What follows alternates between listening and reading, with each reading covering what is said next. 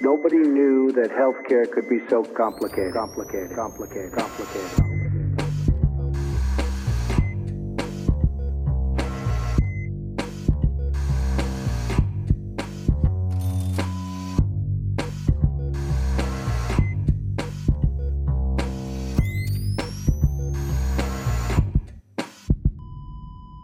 Salut und herzlich willkommen zu Gesundheit macht Politik Episode 68 mit der Aufzeichnung mit nur 14 Wochen ähm, exzessiver Sommerpause am 27. September 2020. Weiterhin aus der ähm, neuen C-Welt heraus, jüngst mit den höchsten Neuinfektionszahlen seit April gemeldet vom RKI. Heute mal wieder mit dem Podcast-Arzt Pascal Noderik. Moin Pascal. Hi. Lang nicht gehört. Ja, wirklich ja, schon eine Ewigkeit. Auch wir zwei ja auch schon. Genau, und am Mikrofon auch euer Podcastpfleger Philipp Schunke. Salut allerseits. Ja, was haben wir denn eigentlich hier für unsere Hörer vorbereitet? Was euch heute erwartet. Wir haben ein paar News, zum Beispiel einmal, ähm, ob jemand noch eine Maske möchte. Ich habe was zu einer Impfaufforderung, aber nein, es geht noch nicht um die Impfung, es geht zur Grippeimpfung. Dann noch was zu Landarztquoten. Ich habe was zu einer eiskalten Teststrategie und zwar zu Spahns Corona-Strategie für den Herbst und Winter. Ein Interview mit dem Vorsitzenden der akkreditierten Labore in der Medizin, unter anderem zu Corona-Testung und zur Corona-Warn-App. Und jetzt bin ich auch noch gespannt, hast du einen Medizinmurks mitgebracht? Und ich habe einen Medizinmurks. Yay! Äh, überraschenderweise geht es da auch um äh, Corona-Tests und zwar um äh, Falschpositive. Super. Haben wir natürlich absichtlich so gemacht, ne? alles thematisch schön sortiert. Aber bevor wir starten, Pascal, äh, wir haben uns ja auch schon lange nicht mehr gehört. Was gibt's denn bei dir Neues? Fass doch mal ganz kurz die, das letzte halbe Jahr zusammen. Okay, ganz kurz. Ich habe ich hab schon so ein bisschen überlegt und meine Frau meinte auch, ich muss mir irgendwas Gutes äh, überlegen, wie ich das denn erzähle, aber ich sag vielleicht einfach, ähm, ich sag vielleicht einfach die Wahrheit. Nein, ich sag, ich sag vielleicht einfach, ganz, was? ich sag vielleicht einfach ganz kurz, warum wir, warum ihr uns so lange nicht gehört habt, liegt ganz einfach daran, dass Corona mich und meine äh, Familie, meine Frau, ziemlich ausgenockt hat. Und zwar waren wir zumindest nicht wissentlich infiziert, aber es kam ja dann Kontaktbeschränkung und mhm. dann auch die Schließung von Kindergärten, äh, Krippen und Kitas und Schulen. Und das hat auch bedeutet, dass unsere Tochter natürlich zu Hause war, was bedeutet hat, dass meine Frau unsere Tochter den ganzen Tag betreut hat. Die war ja mhm. da gerade so ein Jahr alt, ein bisschen älter. Und dann bin ich von der Arbeit gekommen aus dem Krankenhaus und habe dann äh, quasi gekocht, Tochter bespaßt, fertig gemacht, ins Bett gebracht, während meine Frau probiert hat, nochmal quasi ihren halben Tag zu arbeiten. Ja, was sie natürlich vorher nie schafft. Mit einem Kleinkind, ich kennt ja jeder, ein kleines Kind hat, da kannst du, die kannst du nicht, nicht parken für eine Stunde irgendwo oder eine halbe Stunde, das geht einfach nicht. iPad kann sie noch nicht halten, ja. iPad kann sie noch nicht halten, ist alles schwierig, genau. Und dementsprechend waren wir einfach beide völlig fertig. Und das echt äh, wochenlang, weil es hat sich auch wochenlang gezogen und irgendwann, äh, ich weiß gar nicht, wann war das denn? Im Juni oder so? Ging es ja dann wieder mhm. los. Da hatten wir dann noch was Privates. Wir hatten nämlich unsere kirchliche Hochzeit auf dieses Jahr gelegt. Auf den, kann man auch sagen, weil es ein schönes Datum ist, 6.6.2020. Und da haben wir noch überlegt, ob wir das wirklich machen oder nicht. Haben wir letztlich überlegt, dass wir das ähm, durchziehen, eben halt quasi mit sehr eingeschränkter Gästeanzahl mhm. und dem entsprechenden, den Beschränkungen, die damals galten. War für uns aber trotzdem gut und danach haben wir uns erstmal ein bisschen erholt und jetzt sind wir auf jeden Fall wieder fit, um dass ich auch einen Podcast nebenher machen kann. Was man aber vielleicht Nicht, auch noch keine sagen Versprechung, muss. keine Versprechung, bitte. Oh, ja, also wir be mal, beide genau. nicht mal gucken. Wir versuchen es, ja. Gut. Wir, wir probieren es, genau. Was man vielleicht auch noch sagen muss, ich habe einen neuen Job. Aber das erzähle ich vielleicht in der nächsten Folge. Was jetzt? Ich habe mich extra, du hast gesagt, das der- erzählst der du dieses. Mal, hast du das gesagt. Ich warte die Echt? ganze Zeit drauf. Naja, Oh, sorry. wir verschieben. Ich halte es noch aus, ich halte es noch aus. Und bei dir? Ja, es war ja auch nicht langweilig. Insofern, also ich äh, habe mich manchmal gesehnt nach einer weiteren Episode und dann war es dann doch meistens so, dass ich ganz äh, zufrieden war, mal doch mal einen Sonntag frei zu haben. Ich habe ja auch den äh, Podcast hier für die Akademie für öffentliches Gesundheitswesen äh, produziert, was äh, teilweise ja dann sehr häufig war mit drei, vier Episoden in der Woche. Noch dazu ist dann meine Tochter in ähm, Austauschtrimester gegangen und äh, wir dachten die ganze Zeit, es klappt sowieso nicht. Es, achso, es ging nach Genf, ja. Da, dann bot sich so ein Zeitfenster an, wo das auf einmal äh, dann ging und schwupps war sie weg und ich glaube zwei Wochen später ist das wieder Risikogebiet geworden und jetzt wissen wir noch nicht, eigentlich wollte sie nochmal für eine Woche oder sowas in den Herbstferien kommen. Das wird wohl nichts, weil das dann wahrscheinlich in Vollquarantäne äh, verbracht werden müsste. Das bleibt ja. spannend hier mit ähm, der Schweiz, ob sie denn und in welcher Form sie zurückkommt. Vor allem gibt es dann sozusagen den Gegenaustausch. Das heißt also, die, äh, das Mädchen, bei dem sie gerade äh, ist, das wär, würde dann Kommt nach Berlin nach zurückkommen. Und das ist natürlich auch ganz spannend zu wissen, ob die dann erstmal zwei Wochen äh, in Quarantäne muss. Zwei Wochen Quarantäne vom Trimester. Also optimale, optimale Voraussetzungen für internationalen Austausch. Genau. Ja. Lange Rede. Fangen wir mit den News an. Starte mal. Genau. Äh, wir haben jetzt uns gar nicht vorgenommen, die letzten 14 Wochen zusammenzufassen. wir nehmen jetzt einfach uns dafür überlegt, wir nehmen ein paar, ein paar Stichpunkte aus den aktuellen News heraus. Und zwar sitzt Deutschland auf 1,2 Milliarden Schutzmasken. Das kann man sich gar nicht vorstellen, ne? wenn man überlegt, Anfang im Frühjahr, Anfang der Pandemie, da waren Schutzmasken echt das raste Gut und da konnte die für Fuffi pro Stück verticken. Mhm. ja, irgendwie gab es ja irgendwie absurde Angebote, die ständig irgendwo publiziert wurden. Und jetzt hat das Bundesgesundheitsministerium damals gesagt, okay, alles klar, wir haben hier irgendwie ein Problem und wir sehen da irgendwie ein Problem auf uns zukommen und wir hauen jetzt einfach Geld raus, weil wir haben es ja und sagen, wir machen das so, uns hilft die irgendwie Ernst und Young und wir machen ein Open House Verfahren, das heißt, alle, die quasi liefern können, kriegen auch einen Vertrag mit uns. Mhm. Und das ist, ich glaube ja, vom, so, vom Prinzip her fand ich, fand ich das auch damals gar keine schlechte Idee, ne, zu sagen, alles klar, jeder, der liefern kann, kriegt einen Vertrag mit uns. Und die haben genauso wenig, wie ich damals damit gerechnet hätte, dass sich dann so viele melden. Weil äh, 700 Verträge geschlossen wurden, über 700, ja, also weit mehr Händler als erwartet, weil die natürlich auch alle, die irgendwie ansatzweise in der Lage waren, sowas mhm. herzustellen und deren Geschäftsmodell gerade irgendwie den Bach runterging, sich natürlich überlegt haben, naja, Staubsaugerbeutel gehen nicht so, machen wir jetzt mal ein paar Masken. Hatten wir ja auch schon. Ah nee, ja, Kaffee, ja. Kaffeefilter waren es, ne? Kaffeefilter, genau. genau ja. Und dann, also warum denn auch nicht? Ne? Ja, also wenn du sonst quasi Maschinen hast, die dir sowas ähnliches erlauben, ja, äh, hätte man halt vielleicht irgendwo eine Obergrenze ziehen müssen. Auf jeden Fall haben die überdurchschnittliche Abnahmepreise gezahlt für 50 für FFP2 und 60 Cent für OP-Masken. Mhm. Ja, und hatten dann irgendwie so einen Logistikpartner, der auch völlig überfordert war, weil es so viele waren. Und dann gab es noch einen zweiten dazu und dann konnten die das auch irgendwie nicht alles abnehmen. Und dann haben natürlich die Firmen die dann auf in den Masken sitzen geblieben sind, die sie ja schon produziert hatten, verklagen jetzt das BMG. Das heißt, wir haben jetzt A, eine Menge Schutzmasken, die wir aktuell nicht brauchen und B, eine ganze Menge Geld, die da irgendwie noch offen ist und gezahlt werden muss.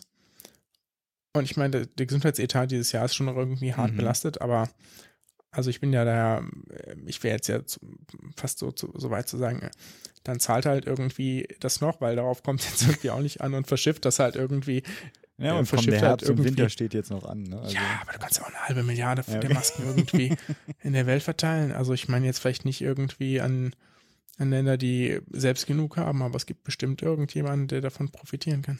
Mm, und den lokalen Markt erstmal kaputt machen. Die ganze entwicklungspolitische Arbeit erstmal. Ja, gut. Okay, soll ich weitermachen gerade? Bitte, bitte. Ich hatte was zur Grippeimpfung. Wie gesagt, wir warten ja alle auf eine andere Impfung, aber wir machen das ja eigentlich fast jedes Jahr. Es ist das zweite Mal oder dritte Mal, dass wir äh, darauf hinweisen oder euch auffordern wollen, die alljährliche Grippeimpfung zu machen vor allem äh, Hörerinnen äh, aus Risikogruppen. Und zur Erinnerung, laut STIKO sind das ja, also nicht nur Menschen über 60, sind nicht nur chronisch Kranke, Schwangere, es sind ja vor allem auch die Beschäftigten im Gesundheitswesen selbst. Also bitte, bitte äh, lasst euch die nächsten Wochen mal impfen. Zwar können wir ja beide Infektionswellen mit den gleichen Maßnahmen wie Social Distancing und Hygienemaßnahmen etwas reduzieren. Andererseits sollten wir doch auch, wenn wir schon die Chance haben, einem Virus mit einem Impfstoff zu begegnen, da auch aktiv werden. Insbesondere ja, wo noch keiner genau weiß, wie das denn bei einer etwaigen Doppelinfektion äh, der Verlauf dann sein wird. Lauterbach fordert jetzt in dem Kontext auch eine kostenlose Impfung. Da bin ich selbst noch nicht ganz ähm, entschieden, wie ich die finden soll. Also erstmal war ich ein bisschen überrascht, weil ich kriege die immer bezahlt. Ich hatte es nicht reflektiert. Ja, ich habe mich auch gefragt. Manche also Krankenkassen das nicht übernehmen. Ich war, dachte, also habe das nie, ich bin einfach hingegangen. Ich habe das nie mir überlegt, ob die Krankenkasse das jetzt übernimmt. Ich weiß nicht, ob die Ärztin ja, das nee, dann nee, bei mir auch nicht. Ja. Ich habe auch bisher immer bezahlt bekommen. Ja. Aber augenscheinlich gibt es ein paar Krankenkassen, die das nur bei den Risikogruppen übernehmen. Und jetzt wird dagegen argumentiert, das freizugeben, weil es einfach dafür, also wenn man jetzt annehmen würde, alle 80 Millionen äh, Deutschen würden jetzt sich äh, gegen Grippe impfen lassen, dafür haben wir nicht ausreichend Impfdosen. Ich denke, das ist ein bisschen ein virtuelles Problem, weil das sowieso nicht alle machen werden. Und vor allem bislang sind es vor allem die Risikogruppen, die Impfmuffel sind. Meine Argumentation war immer und wäre in diesem Jahr auch, also ich nehme nicht an, dass die Impfdosen aufgebraucht werden und ich möchte eher dann sozusagen die Infektion nicht weitertragen, indem ich mich selbst auch schon mal geschützt habe. Also gleiche Diskussion wie auch bei Corona. Ja, vielleicht zusammenfassend, wie auch immer man zu der aktuellen Forderung der kompletten Freigabe steht, sobald ihr zu den Risikogruppen gehört, bitte geht euch impfen.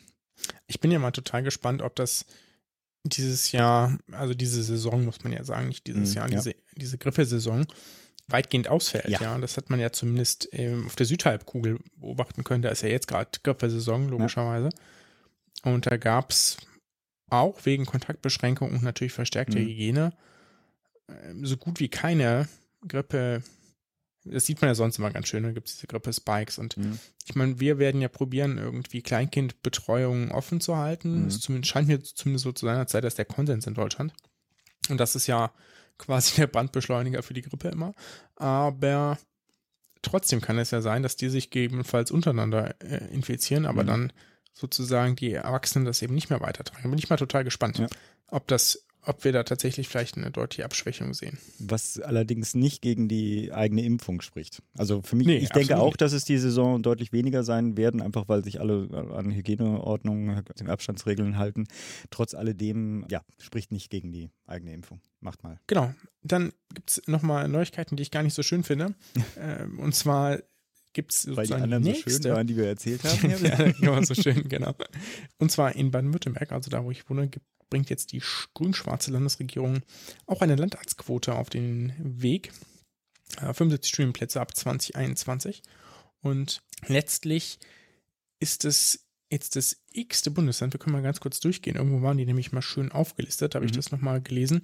Das war auch irgendwie ganz putzig, dass die da irgendwie geschrieben haben, dass Bremen, Hamburg und Berlin keine Landarztquote haben, wo ich sagte, naja, Bremen hat gar keine Medizinuni. Wie sollen die eine haben? Ja, Hamburg und Berlin sind Stadtstaaten. Was kümmert die das irgendwie? Ja.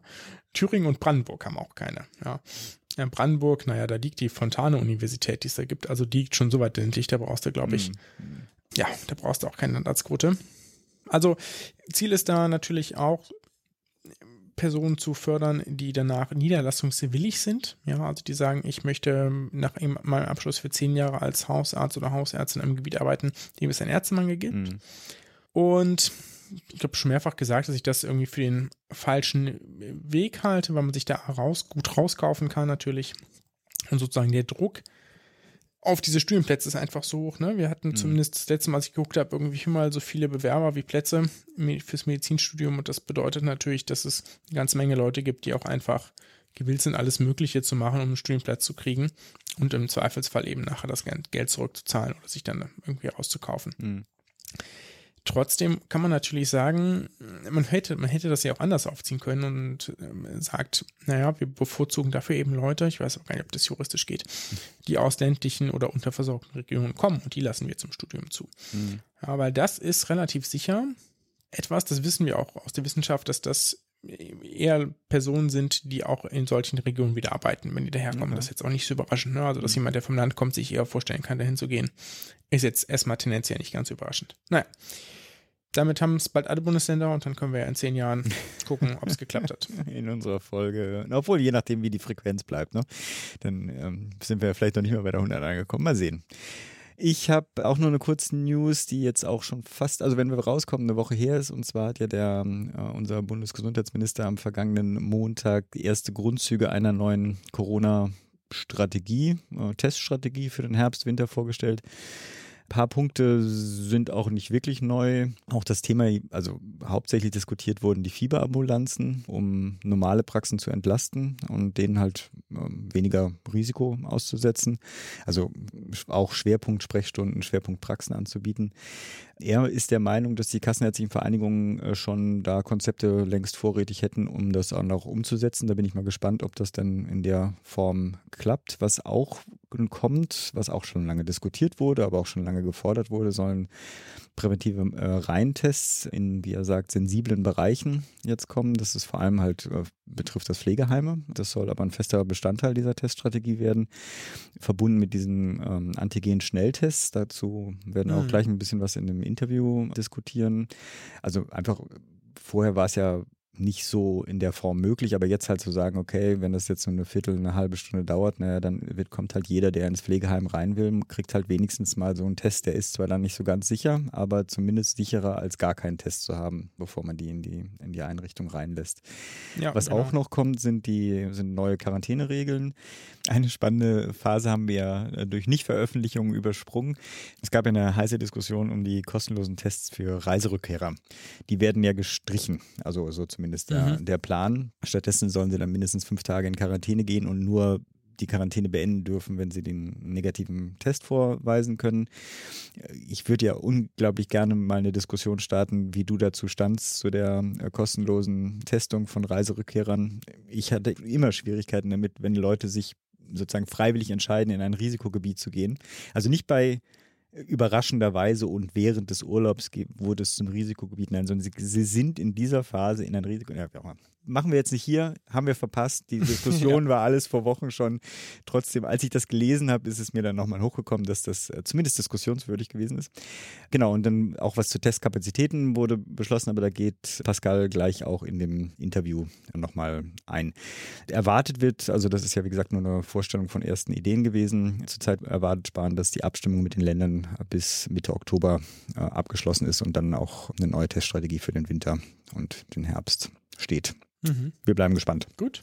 Wollen wir zum Interview gehen? Mit wem hast du denn gesprochen? Ich war ja diesmal nicht dabei. Äh, mit Michael Müller, den ich auch gleich auch noch vorstelle, der Vorsitzenden der akkreditierenden Labore in der Medizin. Mit ihm spreche ich einmal über die aktuelle Testsituation in, in, Deutschland und auch, das sollten wir vielleicht noch verlinken, die machen immer wöchentlich ganz tolle Pressekonferenzen. Also die Pressekonferenz gucke ich natürlich nicht, dafür habe ich keine Zeit, aber die veröffentlichen immer die Unterlagen dazu, nämlich die ersten Insights, also Einblicke. Mhm wie es denn aktuell gerade mit den Tests so aussieht. Also wie viele laufen, wie ist die Kapazität, wie ist die positiven Rate. Mhm. Auch immer so bezogen, hier, da haben wir die Reiserückkehrer gesehen, da haben wir das gesehen. Das ist schon immer auch ganz interessant, ne? weil die natürlich auch noch, abgesehen davon, dass irgendwie die Politik sagt, ja, testen ist geil, wir sagen die natürlich auch, Leute, wir fahren hier irgendwie seit Wochen am oberen Limit und viel mehr geht nicht. Ne? Mhm. Und das ist natürlich auch die Perspektive derjenigen, die letztlich die ganzen Tests machen. Genau, mit dem haben wir gesprochen und ich finde es ein schönes Interview geworden. Na, da bin ich ja gespannt und würde sagen, ab zum Interview. Schon mal Selbstlob vorab ist immer eine gute Sache.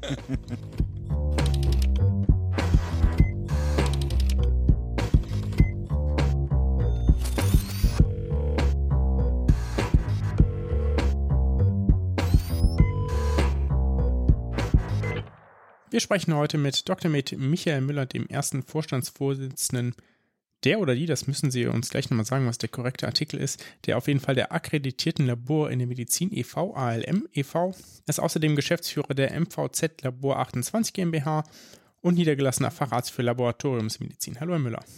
Hallo, Herr Nolderek. Fangen wir direkt mit den ersten Fragen an. Der oder die ALM vertritt ja viele Labore in Deutschland. Mhm. Wie ist denn die aktuelle Lage bezüglich nachgewiesen SARS-CoV-2-Proben derzeit? Nochmal auf den Artikel zurückzukommen, lieber Herr Nulderek, da sind wir großzügig. Der Verband der akkreditierten Labore in der Medizin oder die ALM, beides geht natürlich. Als fachärztlicher Berufsverband sind wir ja für Gleichberechtigung für Frauen und Männer, da geht tatsächlich beides. Aber das Alles ist in der klar. Tat schwierig, haben wir manchmal auch, wissen wir auch nicht so genau. Zur Situation der Labore, die aktuelle Lage.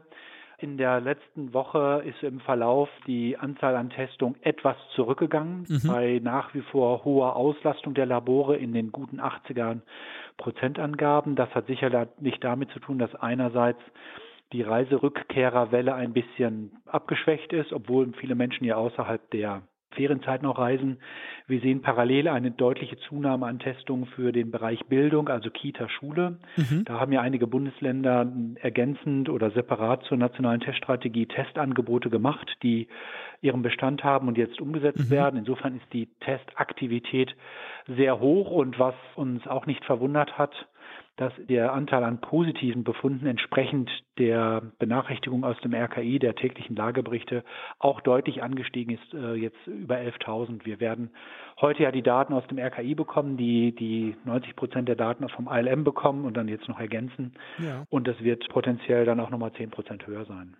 Okay, also Sie sehen zumindest einen Anstieg der positiven Rate, also der Anteil der positiven Tests unter den durchgeführten Tests. Genau. Und die Auslastung der Labore nach wie vor an der oberen Kapazitätsgrenze für mhm. eine Dauerauslastung. Wir sagen ja so etwa 65 bis 80 Prozent kann man längerfristig aushalten. Das ist wie ein, eigentlich wie ein Marathon, kann man sagen. Ja. Und da sind wir nach wie vor. Deswegen ist es auch nach wie vor so, dass viele Labore spät abends, Wochenende arbeiten. Unsere Mitarbeiter und Mitarbeiter, die MTLAs, die ja den Kernberuf darstellen in ja. einem fachärztlichen Labor, den kann man nur immer wieder danken. Ich habe gestern sehr positiv wahrgenommen, dass der Minister bei einem Besuch eines Labors das auch öffentlich gesagt hat. Das hat uns sehr ja. gefreut und ist für die Kolleginnen und Kollegen im Labor wirklich eine sehr, sehr hohe Wertschätzung und das freut uns sehr.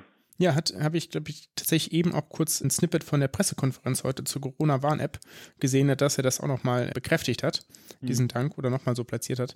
Aber zur Corona-Warn-App kommen wir vielleicht gleich noch. Genau. Wie Sie schon gesagt haben, ist das ein Marathonlauf mit der Testung und dementsprechend ist es auch nicht verwunderlich, dass sozusagen man da auch haushalten muss, sowohl mit Personal als auch mit Testreagenzien. In den vergangenen Wochen gab es immer mal wieder Meldungen, dass letztere, die Testreagenzien knapp werden könnten. Haben Sie da einen Überblick, ob uns das tatsächlich droht oder ob das keine Sorge darstellt?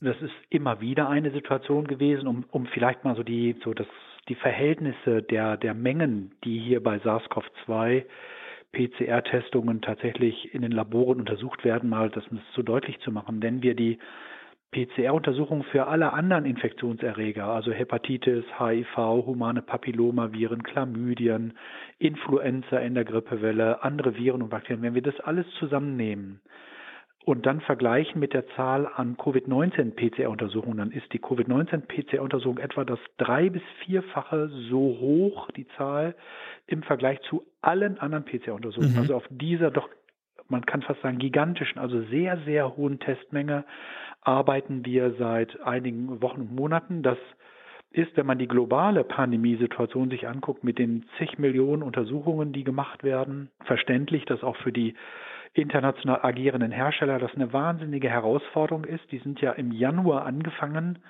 nachdem der Professor Drosten hier aus Berlin das Testprotokoll für die PCR veröffentlicht hat, als ja. seine Idee, angefangen, Tests überhaupt zu bauen. Und wir haben von März, da waren ungefähr die Möglichkeit, 100.000 Tests in der Woche zu machen, diese Testkapazität um den Faktor 12, 13 gesteigert in mhm. etwas mehr als einem halben Jahr. Das ist schon eine wahnsinnige Leistung aller ja. Beteiligten, auch der IVD-Hersteller. Das ist mhm. schon wahnsinnig, also wahnsinnig toll, was die geschaffen haben. Und klar, wenn der Bedarf an Testungen diese Möglichkeiten übersteigt, dann kann es auch, was das Thema Lieferung angeht, von Reagenzien, von Geräten, von Verbrauchsmaterialien, kann es auch schon mal enger werden, denn im globalen Markt gibt es für die Nationen auch eben Maximalmengen und wenn die Maximalmengen abgerufen sind, ist es dann schwierig, einfach nachzuliefern. Und das haben wir an manchen Situationen gespürt. Deswegen gibt es auch die Strategie der Labore, mehrere, das heißt unterschiedliche PCR-Untersuchungen im Labor zu etablieren, um diese Abhängigkeit von einem Hersteller so ein bisschen aufzulösen. Mhm. Es gibt auch gute Zusammenarbeit, sodass wir bisher toi toi toi bis auf die Anfangszeit, wo tatsächlich der Bedarf an Testung deutlich größer war als die Kapazität, ganz gut hinkommen. Und es gibt halt Bundesländer und einzelne Labore, die sind sehr, sehr stark überlastet. Da versucht man eine Unterstützung. Und letzter Punkt dazu, was sehr wichtig war und auch gut ist, dass die nationale Teststrategie jetzt weiterentwickelt wird wieder neu ausgerichtet und fokussiert wird und wir jetzt dieses Thema Urlaubsrückkehrer und Reiserückkehrer seitens der Bundesregierung in den Fokus genommen bekommen. Und wir sprechen ja vielleicht auch noch darüber, es wird ja auch neue Tests geben. Antigenteste sind jetzt ja in der Diskussion und davon versprechen wir uns auch eine Entlastung dieser PCR-Kapazitäten. Ja. Sie müssen uns vielleicht ganz kurz noch sagen, was EDV-Hersteller sind.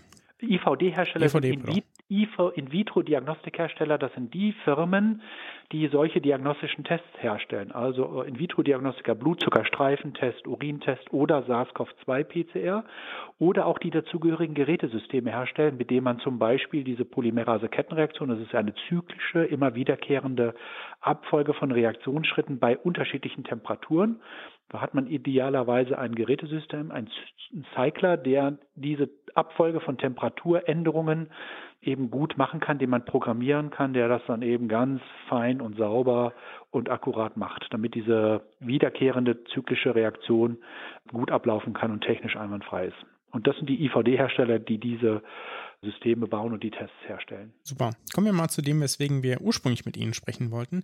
Die mhm. Digitalisierung der Labore in Deutschland. Unter anderem mhm. für den sinnvollen Einsatz der Corona-Warn-App ist es ja erforderlich, dass eine schnelle Übermittlung eines Testergebnisses an die betroffene Person funktioniert mhm. und dann dieser auch das Ergebnis in der App einträgt. Wir haben ja heute, äh, habe ich ganz kurz reingeschaut, eine Pressekonferenz zu 100 Tagen Corona-Warn-App mhm. gehabt. Muss man vielleicht dazu sagen, wir sprechen heute am 23.09.2020. Und da wurde gesagt, dass ungefähr 5000 Personen über diese App andere gewarnt haben und etwa 10.000 es hätten machen können. Also etwa die gleiche Anzahl an Personen ein Ergebnis übermittelt bekommen haben, es aber nicht in der App eingetragen haben. Mhm. Die Übermittlungen an die Person hängen natürlich ein bisschen davon ab, wie schnell die Probe bearbeitet werden kann. Mhm. Aber es gibt aber dann muss immer noch von vielen eine Hotline der Telekom gewählt werden, um eine Telefontan zu erhalten, obwohl es doch eigentlich, das war der ursprüngliche Gedanke, per QR-Code auf den Laborschein gehen sollte. Und das geht ja auch teilweise. Aber warum mhm. geht das nicht flächendeckend? Das ist ja eine, wie soll man sagen, eine mehrschrittige Entwicklung gewesen. Die Bundesregierung hat sich entschlossen, eine solche Warn-App zu installieren, was richtig ist und auch vernünftig ist.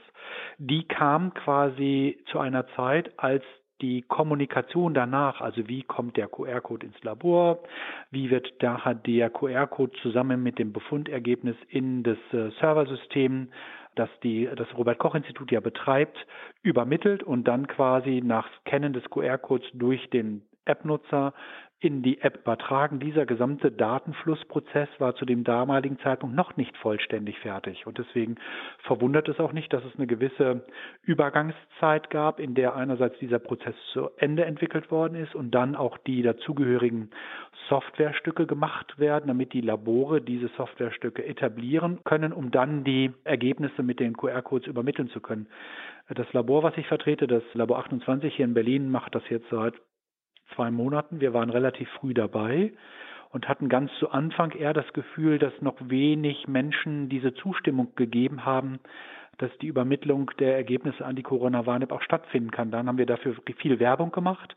Wir sehen bei uns im Labor eine deutliche Zunahme der Akzeptanz, sodass wir heute fast deutlich mehr als die Hälfte aller Anforderungen, aller Untersuchungsergebnisse in, direkt in, die, in das Warn-App-System übertragen. Mhm. Das ist eine signifikante Steigerung und dass wir auch jetzt immer wieder jeden Tag eine niedrige zweistellige Zahl an Beauftragungen für die SARS-CoV-2-PCR bekommen, aufgrund der Warnung durch die Warn-App. Also es ist sozusagen die Verbindung zu dem, was heute Morgen in der Pressekonferenz gesagt worden ist. 5000 Infizierte haben ihr Ergebnis an die anderen weitergegeben. Das führt ja dann zu einer Warnung anderer, wenn die Kontaktkriterien eingehalten sind und dann entsteht daraus möglicherweise auch eine PCR-Untersuchung. Das heißt, das System in sich geschlossen funktioniert. Je mehr Labore sich anschließen an dieses System, das heißt die IT-Anbindung machen, Tests machen und dann äh, Ergebnisse ermitteln. Ich höre von zunehmend mehr Laboren. Mhm. Ich glaube, heute Morgen ist auch eine Zahl genannt worden.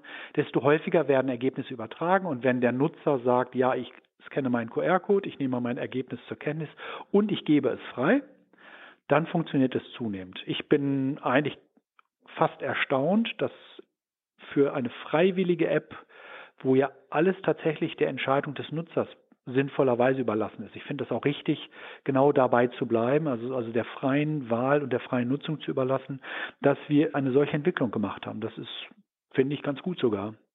Klar geht es immer noch besser und klar geht es flächendeckend besser. Wir haben auch das Thema Krankenhauslabore, nicht fachärztliche Labore, äh, Labore, die vielleicht bei den technischen Voraussetzungen, die sind ja vorgegeben durch von SAP und Telekom, der wäre sicherlich nochmal ganz klug, dass über technische äh, Weiterentwicklung nachgedacht äh, wird. Das habe ich jedenfalls mitbekommen, dass das passiert, sodass man flächendeckend keine Lücke hat in Deutschland. Das wäre natürlich toll.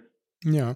Haben Sie eine Idee, wie viele Labore nicht daran angeschlossen sind? Na, wir haben bisher keine Erhebung nochmal gemacht. Wir wollen das jetzt in den nächsten Wochen nochmal nachzufragen, weil über die ähm, Datenerhebung des Verbandes der akkreditierten Labore in der Medizin etwa 160 Labore, die SARS-CoV-2-Diagnostik machen, also entweder Antikörper oder PCR-Untersuchung, die nehmen daran teil.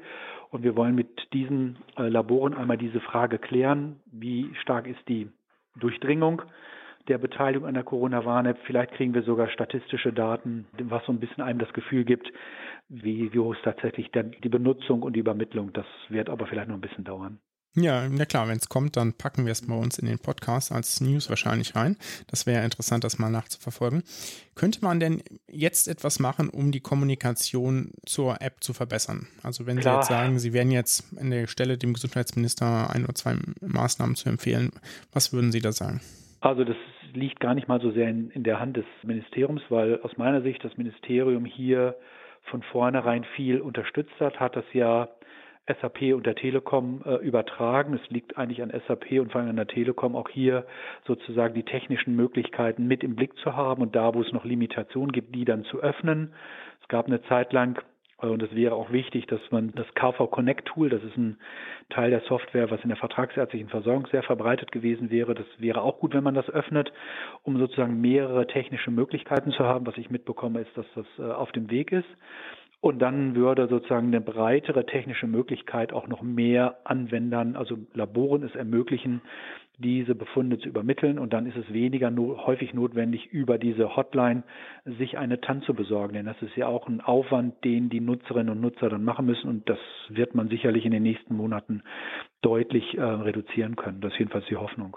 Ja, ich glaube auch, dass das eine äh, sinnvolle Maßnahme wäre, weil ja eigentlich jeder Schritt, den man noch extra gehen muss, sicherlich dazu führt, dass ein Teil der positiv getesteten Personen ähm, da nicht die Eintragung verführt. Ne? Also wenn man anruft und vielleicht spontan niemand erreicht in der Hotline oder es dauert einem kurz zu lange oder man vergisst es da anzurufen, ne? das ist ja jedes Mal eine Möglichkeit eines Dropouts, als, als wenn das direkt eingespeist werden kann, das Ergebnis. Genau, und ist, ich finde auch, wenn wir jetzt sozusagen immer wieder die Diskussion haben, wie gut ist Deutschland in der Digitalisierung aufgestellt und dann kriegt Deutschland immer mal wieder von jemandem die rote Laterne in die Hand gedrückt und wir jetzt sozusagen die Timeline sehen und die Anstrengungen, die unternommen worden sind, um das Thema Corona-Warn-App zu installieren und zu ermöglichen, dass es ein in sich geschlossener, funktioneller Kreislauf ist, der dann auch tatsächlich arbeitet, die Ergebnisse sind ja heute vorgestellt worden, dann finde ich, ist das wirklich eine gute, eine sehr, sehr gute Leistung, die alle Beteiligten gemacht haben. Und da waren Labore intensiv daran beteiligt. Wir haben im Verband eine Arbeitsgruppe IT, die sich intensiv darum gekümmert hat.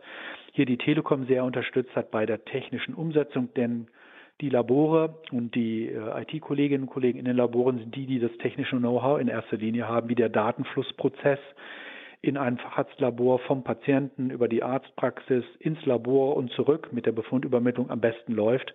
Und wir haben uns da sehr intensiv eingebracht über die letzten Monate. Ja, Sie haben eben gesagt, wenn wir über noch irgendetwas sprechen sollten, dann wären es vielleicht die Antigen-Tests. Das mache ich auch sehr gerne mit Ihnen. Wie ist denn da die aktuelle Lage in der Entwicklung? Wir, also vielleicht noch mal ganz kurz zur Differenzierung. PCR ist der Nachweis, also der direkte Nachweis von Virusmaterial, man kann ja nicht sagen von dem Virus, sondern von Virusmaterial.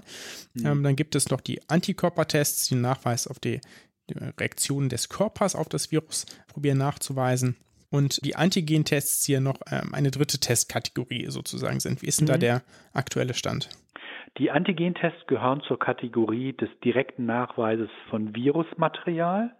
Der Unterschied zwischen Antigen-Test und PCR ist so zu sehen, dass die PCR das Virusgenom nachweist, also die RNA, das Genmaterial, das dieses Genmaterial sucht und dann in der vorhin schon angesprochenen Vervielfältigungsreaktion, in der Polymerase-Kettenreaktion vervielfältigt und dann durch Signale, das ist meistens Licht oder Fluoreszenz, nachweisbar macht. Der Antigentest sucht Strukturproteine, Oberflächenproteine vom Virus in demselben Material, das ist auch Abstrichmaterial auf, Wenn sich dieses Material finden lässt, dann dockt ein Antikörper an diesen an dieses Virus an, der quasi dem natürlichen Antikörper, den wir im Blut nach einer, einer Infektion bilden würden, nachgebaut ist. Und diese Reaktion des Antikörpers im Test mit dem Virusmaterial in dem Abstrich, den, diese Reaktion kann ich auch sichtbar machen, meistens auch durch Licht oder bei den äh, Vororttesten, bei den sogenannten Kassettentesten entsteht dann wie beim Schwangerschaftstest so ein Strich. Das ist das Sichtbarmachen der Reaktion zwischen dem Antikörper und dem Virusmaterial. Und so kann ich dann das Virusmaterial, die Antigene, die Proteine nachweisen. Das ist sozusagen eine Stufe unter der Vervielfältigungsreaktion, hat den Vorteil, dass ein solcher Test vor Ort gemacht werden kann, schneller ist. Eine Polymerase-Kettenreaktion braucht aufwendige Geräte und dauert länger, in der Regel eine Stunde, zwei, drei Stunden. So ein Test in der Kassette kann in 15, 20 Minuten fertig sein. Davor ist noch so ein Vorbereitungsschritt zu machen. Und auch in einem Labor können diese Tests auf solchen immunologischen Geräten gemacht haben, wo wir zum Beispiel Schilddrüsenwerte oder andere Infektionserregerwerte uns angucken und ist dann eine Vereinfachung der Reaktion. Vorteil ist, es geht schneller, Nachteil ist, es ist ein bisschen weniger empfindlich. Das heißt, von den positiven werden potenziell einige Patienten, die ganz wenig Viren haben, von so einem Antigentest nicht ausreichend gut erkannt.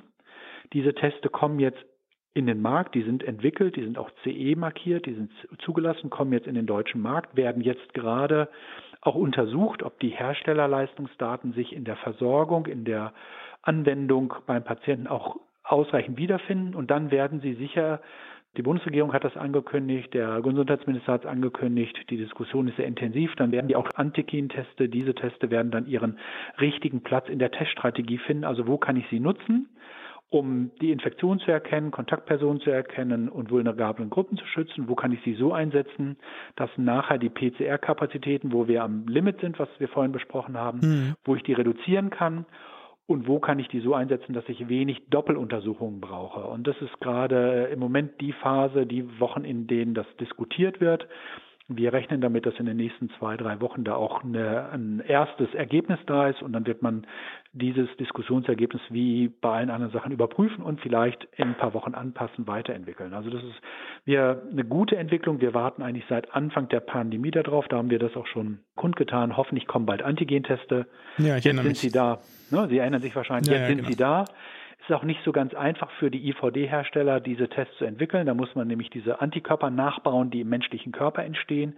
Die, müssen, die sind dann ja zu produzieren, entsprechend herzustellen, dass die Reaktion auch einwandfrei ist. Und dann sind solche Tests zu entwickeln, zu testen. Und das dauert in aller Regel ein bisschen. Ja, man muss dazu vielleicht, oder man kann dazu vielleicht auch der, der Hörerschaft, die es nicht ganz so drinsteckt im Thema, vielleicht auch noch so ein bisschen erklären. Das eine ist eben, da weiß ich mit der PCR eben sehr spezifisch und auch sehr sensitiv, vor allem natürlich ähm, genau. das Erbgut nach. Also ich gucke genau. tatsächlich, ist es exakt dieses eine Virus und ich prüfe ja nicht nur einen Ausschnitt des Erbgutes, sondern meistens zwei oder drei verschiedene Ausschnitte gleichzeitig. Und wenn die alle zusammen, also wenn das alles auf dieses Virus hindeutet, dann habe ich einen positiven Befund. Da gibt es dann auch interne Laborkontrollen. Also genau. wenn nur der eine positiv ist, aber nicht der andere, dann wird dann nochmal geguckt, ob das wirklich sein kann und wie das genau. aussieht.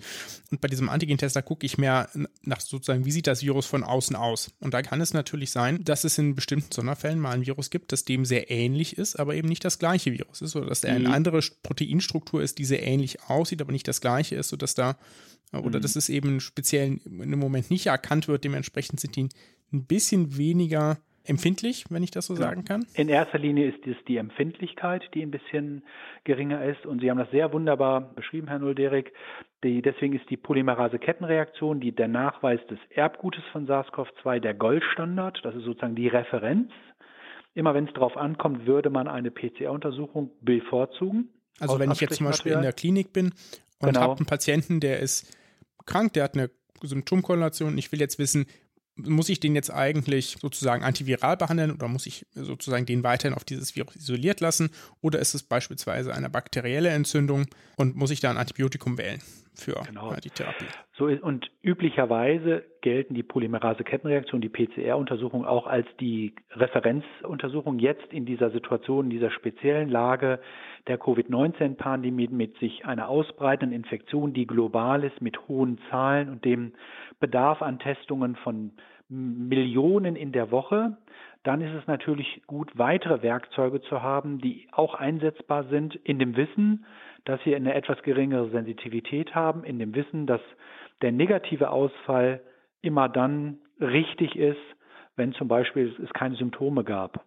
Und hm. wenn man ne, die Plausibilisierung des Ergebnisses, also die, der Vergleich mit der klinischen Situation, die Auswahl der richtigen Personen für den Antigentest ist natürlich ein kritischer Punkt. Deswegen werden die in der nationalen Teststrategie auch an die richtige Stelle positioniert, damit wir diese Tests auch richtig anwenden und damit sozusagen keinen Infizierten übersehen. Das ist ja ein ganz wichtiger Punkt. Ja, super. Ich fand, das ist doch vielleicht ein guter Abschluss für, für das Interview.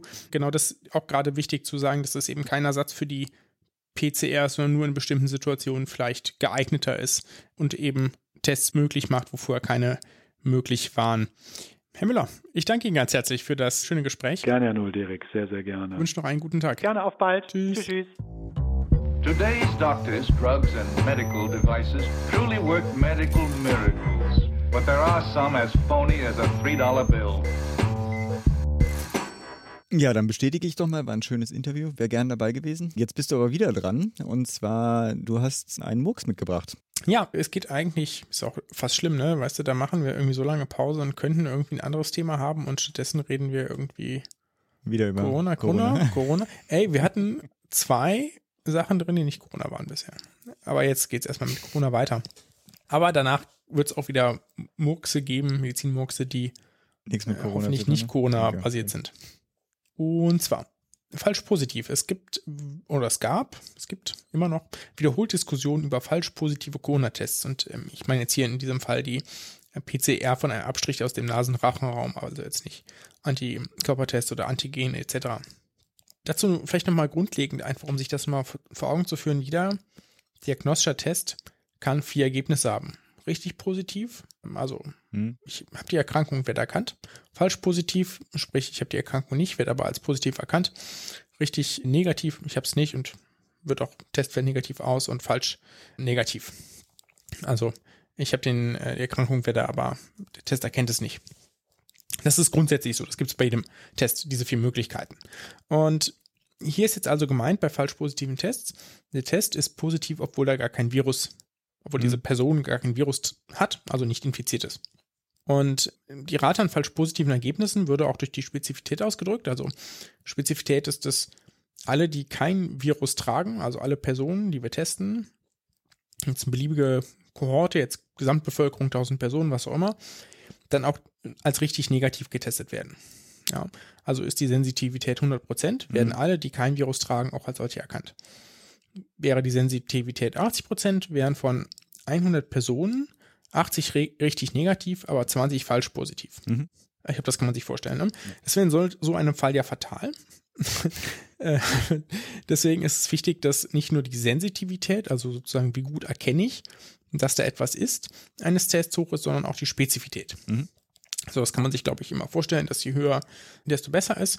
Und gute diagnostische Tests jeglicher Art bewegen sich deswegen meist im Rahmen von 95 bis 99,x Prozent. Mhm.